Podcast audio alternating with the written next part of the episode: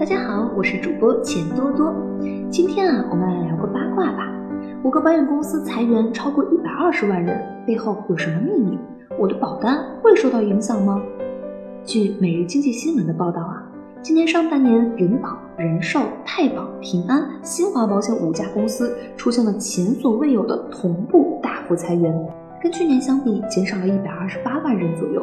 其中有的甚至同比减员超过了百分之五十。其实啊，保险代理人作为保险行业的传统销售渠道，销售方式也一直被舆论推向了风口浪尖。但是即使这样，金字塔结构的代理人模式一直是保险公司想动又不敢动的筋骨。为什么？因为有钱赚啊！正是这样的传帮带模式，只要保险公司招到人，就是躺赚。靠着这种方式，保险代理人的队伍也在中国如日中天。二零一八年到达顶峰，全国代理人将近九百万人，保险行业也迎来了最为风光的二十年，可以说是成千上万的代理人把中国人寿、人保、太保、平安、新华保险抬进了世界五百强。既如此，那现在为什么要大幅裁员啊？如果卖我保险的代理人离职了，对我的保单会不会有影响呢？我们先来看第一个，为什么五家保险公司同时减员呢？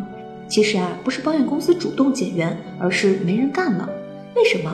第一个原因是保险不好卖了，招不到人。按理说，疫情提升了人们的保险意识，有利于保险行业的发展。但在疫情后的短期内，人们的消费欲下降，很多人考虑的是手中尽可能更多的现金流。这也就是为什么之前很多专家预测，疫情结束后中国消费会迎来报复式的增长，通通都被打脸了。买保险对于很多人来说，其实是一种消费行为，而不是投资行为。这也就使得人们对于保险的预算大为缩减。代理人的主要收入是来自新单，但保险业务的下降，代理人就挣不到钱。与此同时，保险公司对于代理人新单的业务也是有考核的。对于很多人来说，既完不成考核，又挣不到钱，还招人嫌，所以自然而然的小姨妈大舅哥也就离开了这个行业。第二个原因是互联网保险经纪公司的崛起对业务的瓜分。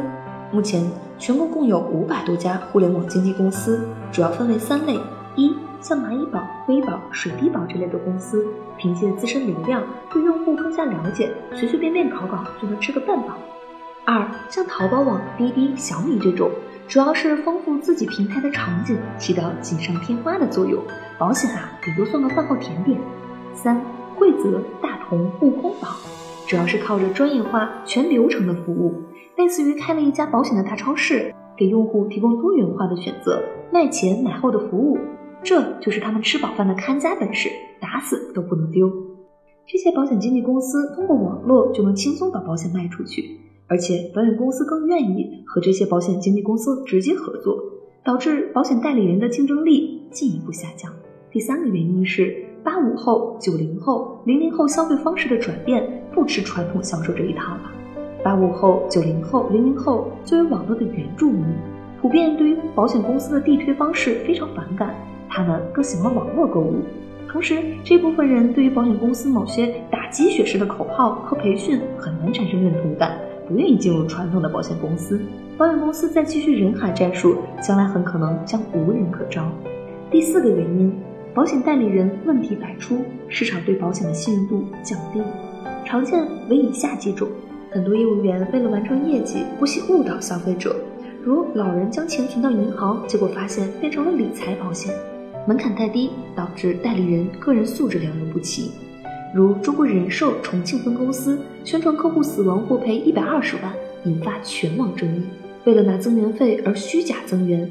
如中国人寿黑龙江黑河分公司吃空饷的问题，正是这些原因，倒逼着保险公司由大牧场放牧业向小农经济开始发展，精工细作，不得不提升代理人的专业度。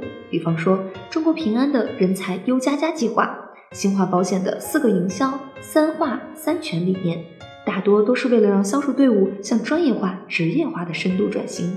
我们再来看第二个问题。保险代理人离职了，我的保险怎么办啊？对于勒紧荷包过日子的老百姓来说，管他什么优加加计划还是星火计划，我们最关心的是保险代理人离职了，我买的保险遇到问题了该怎么办？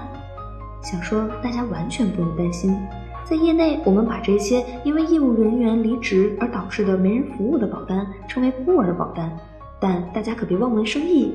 孤儿保单在保险公司眼里可是个抢手货，根本就不愁没人管你。因为孤儿保单代表已经买了保险，对保险高度认同，属于高意向的精准客户。保险公司等着继续开发孤儿保单的剩余价值呢，这可宝贵的很。保险公司为了对接孤儿保单，还专门设置了一个职业，叫做续期专员，贴心的很，完全不用担心自己的保险没有人管。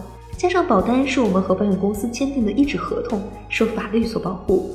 无论你在哪个渠道买的保险，都不会因为渠道的撤销或业务员的离职而导致保单失效。总之，放宽心，保险公司百万大裁员是市场优胜劣汰的选择。对我们消费者而言，保单不仅不会受影响。而会享受到更加专业的保险服务。好啦，今天的节目到这里就结束啦，欢迎关注“宝宝驾到”，我们下期再会。